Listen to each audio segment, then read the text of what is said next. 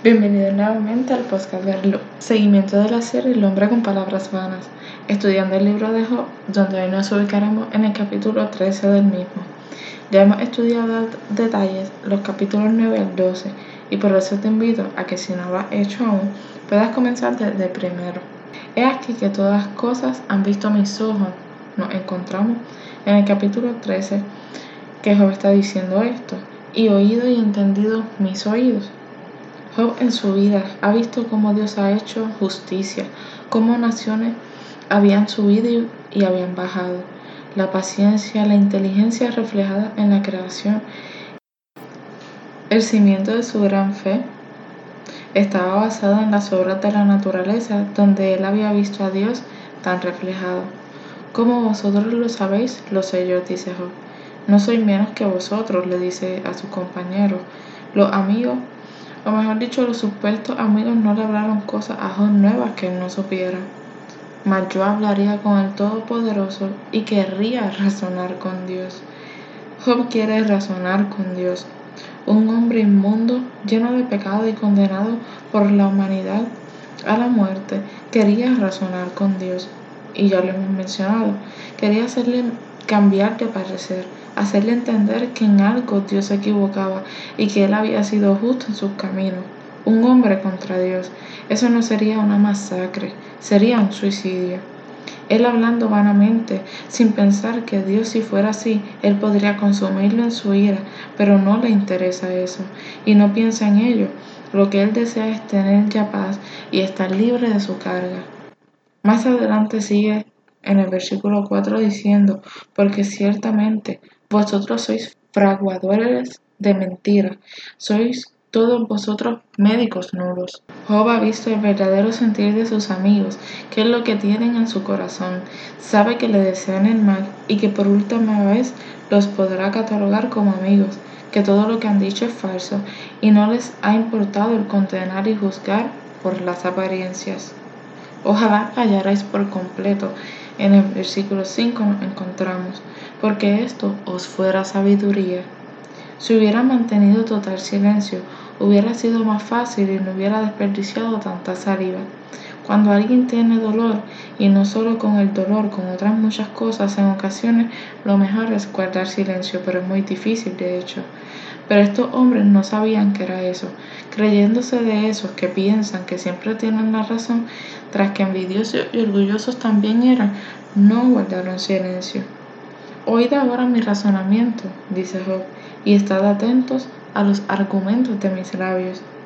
Job les exhorta en su situación y dolor que con todo y eso ellos lo escuchen.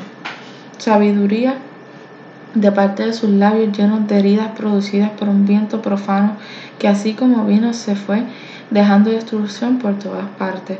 Y con todo eso quiere buscar razón a las palabras y argumentar contra las palabras sobre las cuales ellos le avisan. ¿Hablaréis iniquidad por Dios?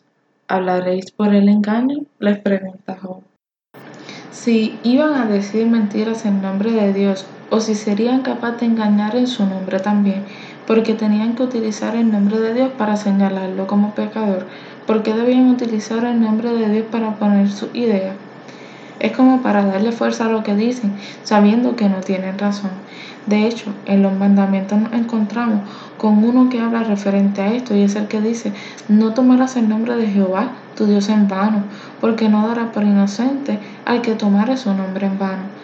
Así hoy en día construyen iglesias y más a través del nombre de Dios y lo que hacen es engañar a personas diciendo que les den sus propiedades y el dinero y aún cosas peores a través del nombre de Dios y al mismo tiempo irrumpen en la fe y en las probabilidades de que personas acepten a Cristo y se salven.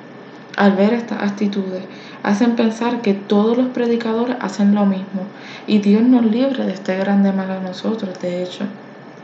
Más adelante nos encontramos en el versículo 8 que Job hace la pregunta, ¿haréis acepción de personas a su favor? ¿Contenderéis vosotros por Dios?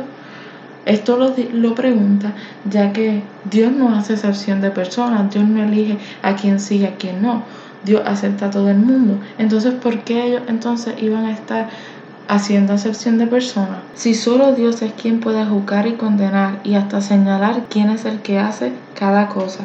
Pero de hecho no es Dios quien señala, es Satanás, que así como en el concilio incitó a Dios contra Job, allí está para señalarnos a nosotros de nuestros males y culpas en las que caemos, valga la redundancia, a causa del mismo.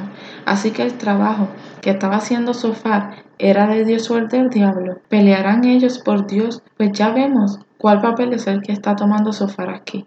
Estamos viendo en realidad de qué parte él se está yendo. Sería bueno que él os escudriñase. ¿Os burlaréis de él como quien se burla de algún hombre? Job ahora no habla solo de que quiere hablar con Dios sobre su caso, sino que sería bueno que además de hablarle a Dios sobre todo lo que le pasa, también traer al tema a sus amigos, que ellos tienen en realidad en sus corazones y en sus mentes. Por ejemplo, los médicos que deben ver la causa del porqué de cada malestar de cualquiera. Solo con ir frente a Dios, quien lo sabe todo, hasta el más mínimo e íntimo pensamiento, si fuera necesario y relevante, solo con ir frente a Él podría decir que en realidad había en los corazones de estos hombres que acompañaban a Job. ¿Acaso podrían ellos aparentar ser quien no era en, en frente de Dios? A Dios no lo podemos engañar. Y un buen ejemplo se encuentra en el Nuevo Testamento en Hechos 1 al 11, con una historia entre los seguidores de Cristo después que Él ascendió al cielo. Y comienza diciendo, pero cierto hombre llamado Ananías, con Zafira su mujer, vendió una heredad y sustrajo del precio. Sabiéndolo también su mujer, y trayéndolo solo una parte, la puso a los pies de los apóstoles. Y dijo Pedro, Ananías, ¿por qué llenó Satanás tu corazón para que mintiese al Espíritu Santo y sustrajese del precio de la heredad? Reteniéndola, no te quedaba a ti, y vendida, no estaba en tu poder. ¿Por qué pusiste esto en tu corazón? No has mentido a los hombres, sino a Dios. Al oír Ananías estas palabras cayó y expiró, y vino un gran temor sobre todos los que lo oyeron. Y levantándose los jóvenes, lo envolvieron y sacándolo lo sepultaron. Pasado un lazo como de tres horas sucedió que entró su mujer no sabiendo lo que había acontecido. Entonces Pedro le dijo, dime, ¿vendiste en tanto la heredad? Y ella dijo, sí, en tanto. Y Pedro le dijo, ¿por qué conviniste en tentar al Espíritu del Señor? He aquí a la puerta de los pies de los que han sepultado a tu marido y te sacarán a ti. Al instante ella cayó a los pies de él y expiró, y cuando entraron los hombres, la hallaron muerta y la sacaron y la sepultaron junto a su marido. Y vino gran temor sobre toda la iglesia y sobre todos los que oyeron estas cosas. En este tiempo, después de la muerte, como mencionamos, y resurrección de Cristo, los convertidos vendían sus propiedades y daban sus ganancias a la causa del Evangelio. Vivían entre hermanos con tremenda y grandiosa unidad. Pero este hombre dijo que había vendido sus propiedades en un precio menor al que lo había vendido en realidad, ya que se quedó con una cantidad para él. No era necesario que lo hiciera, de hecho, la obra seguiría dando igual con su ofrenda o sin ella. Además, sin mentir tampoco era necesario, o se quedaba con la propiedad o decía el precio en que la vendió en realidad. Pero solo entonces lo hacía para quedar enfrente de los hombres y andar por boca de muchos como que dio todo lo que había tenido. Y su condena fue la muerte instantánea, igualmente para su mujer. Así que vemos como Dios no puede ser burlado y cuidado con eso. Hobbes continúa diciendo en los versículos del 10 al 12. Él os reprochará de seguro si solapadamente hacéis acepción de personas. Job dice que a quien Dios reprochara sería estos amigos, quienes podían estar haciendo acepción de personas con él. Quizás podían estar acusando a Job sin mirarse a ellos primero, ni entrar en ese tema, en qué pecados podían estar ellos entrometidos. Podían juzgar a Job, pero no a sí mismos. Podían también hacer asesión de su familia y sus amigos, pero no de Job. Quizás sus hijos o familiares podían estar en verdaderos pecados y ellos no hacerle frente así como lo estaban haciendo con Job. Y de hecho, no creo que fueran capaces de tolerar las acusaciones que ellos le están teniendo a Job sobre ellos mismos. El 11 dice, de cierto, su alteza habría de espantar y su pavor habría de caer sobre vosotros. El punto está en que no están mal las palabras de Sofar, lo que está mal es a quien él las dirige. Ya vimos muy claramente que Job no había pecado y de hecho luego de todo lo que le pasó tampoco pecó. Dios le presentó a Satanás a Job como un hombre recto, perfecto, temeroso de Dios y apartado del mal. Así que significa que Job obedecía a Dios en todo. Y con esas palabras casi se podría creer que ni pecaba. En el 12, vuestras máximas son refranes de ceniza y vuestros baluartes son baluartes de lodo. Job menciona que las más grandes cosas que dicen estos hombres son dichos de una boca en otra en vano y sin sentido, y en lo que se fundan sus acusaciones son cimientos sin razones válidas. Job era un hombre íntegro, lo dice Dios. Es algo impresionante que la misma boca del Altísimo, del Creador, salgan esas palabras sobre un mortal. Además, el escritor del libro, en el versículo 1 del libro de Job, lo caracteriza así, diciendo, hubo en tierra de Uz un varón llamado Job, y era este hombre perfecto y recto de Dios y apartado del mal. No solo era recto, perfecto, obediente a Dios y alejado del altimaña del diablo, sino que por temor a Dios, cada vez que sus hijos hacían fiesta, los llamaba para que hicieran sacrificio a Dios y le pidieran perdón por si lo habían ofendido en algo. Por estas razones sabemos y entendemos muy claramente que Job no había pecado, que de todo lo que le acusaban era mentira y en vano. Escuchadme. En los versículos 13 al 18 sigue diciendo, y hablaré yo, y que me venga después lo que me viniere. Ya le ha pasado tanto, ha perdido tanto que no le queda ya mucho más por perder. Así que les contesta que hablará lo que sea, en fin, ¿qué más podría pasar? ¿Por qué quitaré yo mi carne con mis dientes y tomaré mi vida en vano? Como quien dice, ¿por qué entonces me voy yo a torturar por las palabras que ustedes están diciendo? ¿Por qué habría entonces Job de torturarse innecesariamente si él ya sabía que había sido íntegro ante los ojos de Dios? ¿Por qué entonces tendría él que torturarse pensando qué cosa le trajo todo ese grande mal? ¿Por qué habría él de atentar contra su vida y quitársela por todo lo que había pasado? Gran lección nos está dando. Nos suceden cosas de menor significado que lo que a él le pasó y maldecimos y lloramos y algunas hasta las muertes desean. Pero Él nos enseña que no importa cuál mal estemos en la vida, es de mucho más valor seguir en pie y tener a Dios en nuestra vida. Nos basta y nos es suficiente para dar gracias. Aunque Él me matare, en Él esperaré. No obstante, defenderé delante de Él mis caminos, y Él mismo será mi salvación, porque no entrará en su presencia el impío aunque estaba bajo pareciera, ya que al borde de la muerte seguía en Cristo confiando y aunque ya estuviera en ese estado deseaba una consulta para hablar, pedir explicaciones y entender todo lo que le sucedía. Él sabe que al haber sido recto, él sería salvado, será absorbido de las acusaciones y entrará en la presencia del Altísimo al tener la conciencia limpia de todo mal. Oíd con atención mi razonamiento, versículo 17, y mi declaración entre vuestros oídos. He aquí ahora, si yo expusiera mi causa, sé que seré justificado. Vuelve y recalca, Él asegura que Él será hallado justo delante de Dios. Él está seguro de que no ha pecado. Él está seguro de que ha servido a Dios como debía hacerlo. Él tiene un gran martirio y dolor pero su vida espiritual se ha fortalecido. Él está seguro de sí y tiene paz mental. O como nos enseña Job que podemos nosotros llegar a tal estado, a tener paz interior con Dios, que podemos acostarnos seguros de si pasara algo al dormir, nos levantaríamos cuando viniera Cristo para ir con él al cielo. ¿Y cuál es el secreto para llegar a eso?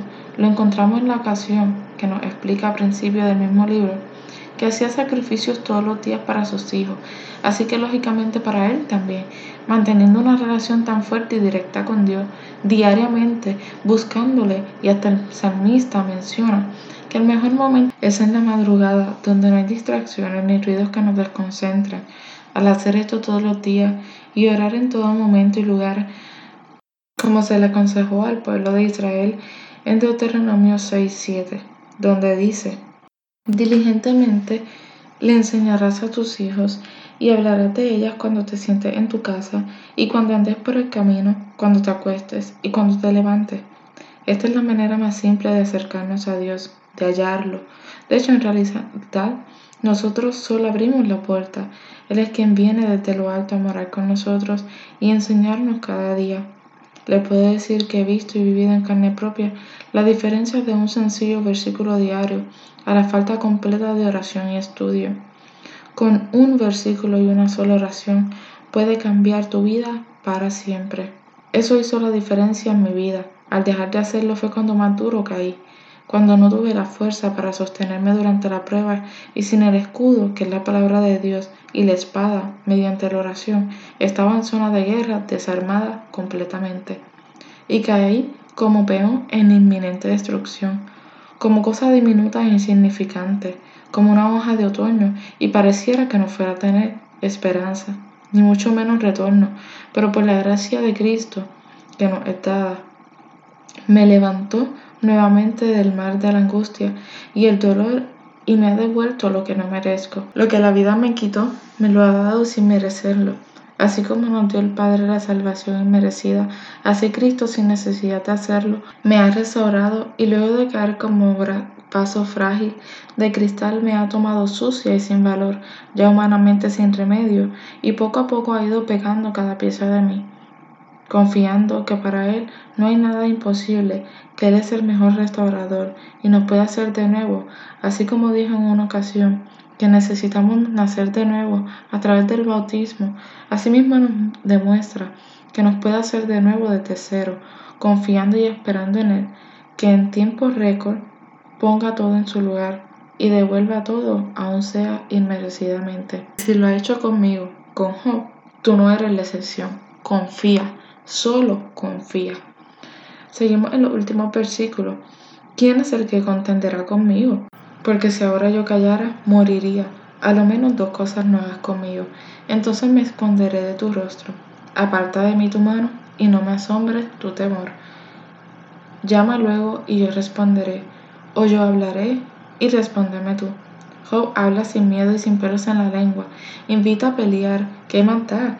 ¿Qué más puedes pedir ahora? Dice, si callara moriría de coraje, de rabia, de mal humor, de amargura.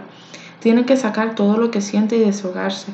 Y es como si le comenzara a hablar a Dios, que para poder darle la cara a Dios, dejara a éste de poner su mano contra Job y lo deje de aterrar con las dificultades que tiene, refiriéndose a que si Dios tiene su mano y le viene mal, es como cuando un padre castiga a su hijo por desobedecer, y éste se esconde mientras el padre tiene la correa para castigarlo.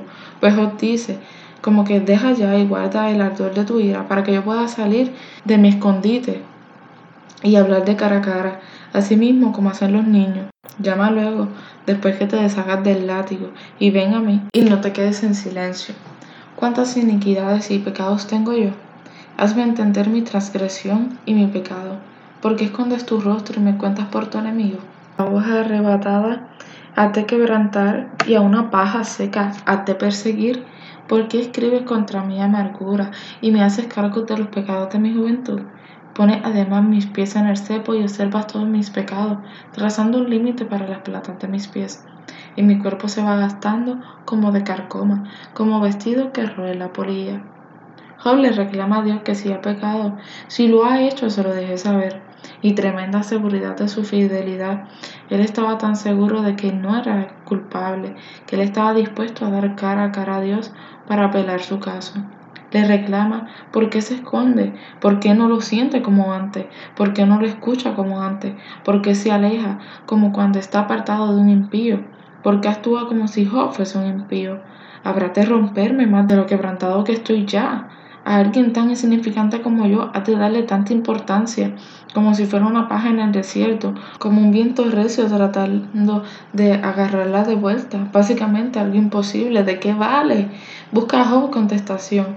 ¿Por qué amargas mi vida y me traes tristeza a mi vida cuando yo lo tenía todo, cuando yo era feliz? Sigue diciendo Job, y te detiene a ver mi historia, mi pasado, y me haces pagar las deudas de mi juventud, mis pecados que ya yo había olvidado. Me has detenido Ya no me puedo mover. ¿Qué puedo hacer? Mi cuerpo no da para más. Está dañado y lastimado y sin fuerza ya para luchar. Necesito de ti, mi Dios. Estas casi son las palabras un poco más fáciles de entender en los versículos anteriores. Job quiere hacer cambiar de parecer a Dios, de que es alguien pequeño, que no vale la pena fijarse, que no es pecador además. Ya se siente como si fuese a dar su último suspiro. Son impresionantes las palabras de Job. No sé tú, pero me veo tan reflejadas en ellas en diferentes ocasiones en mi vida, en las que no comprendo el porqué de las cosas y quiero entender y preguntar a Dios el porqué.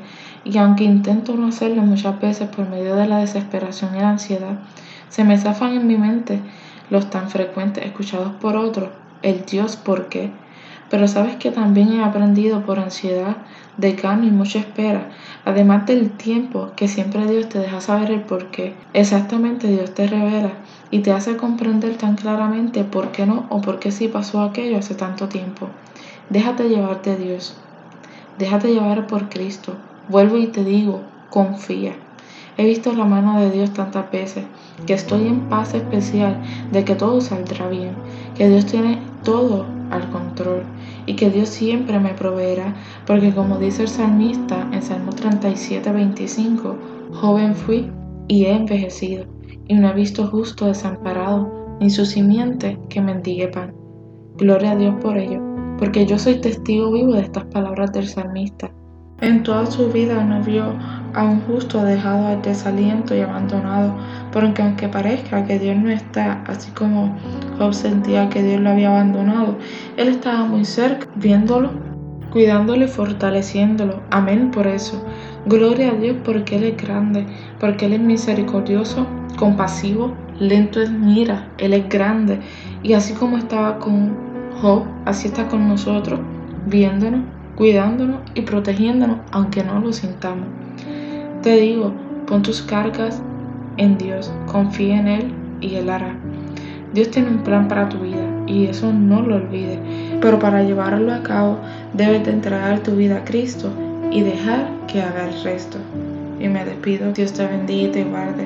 Dios haga resplandecer su rostro sobre ti y tenga de ti misericordia. Dios alce a ti su rostro y ponga en ti paz.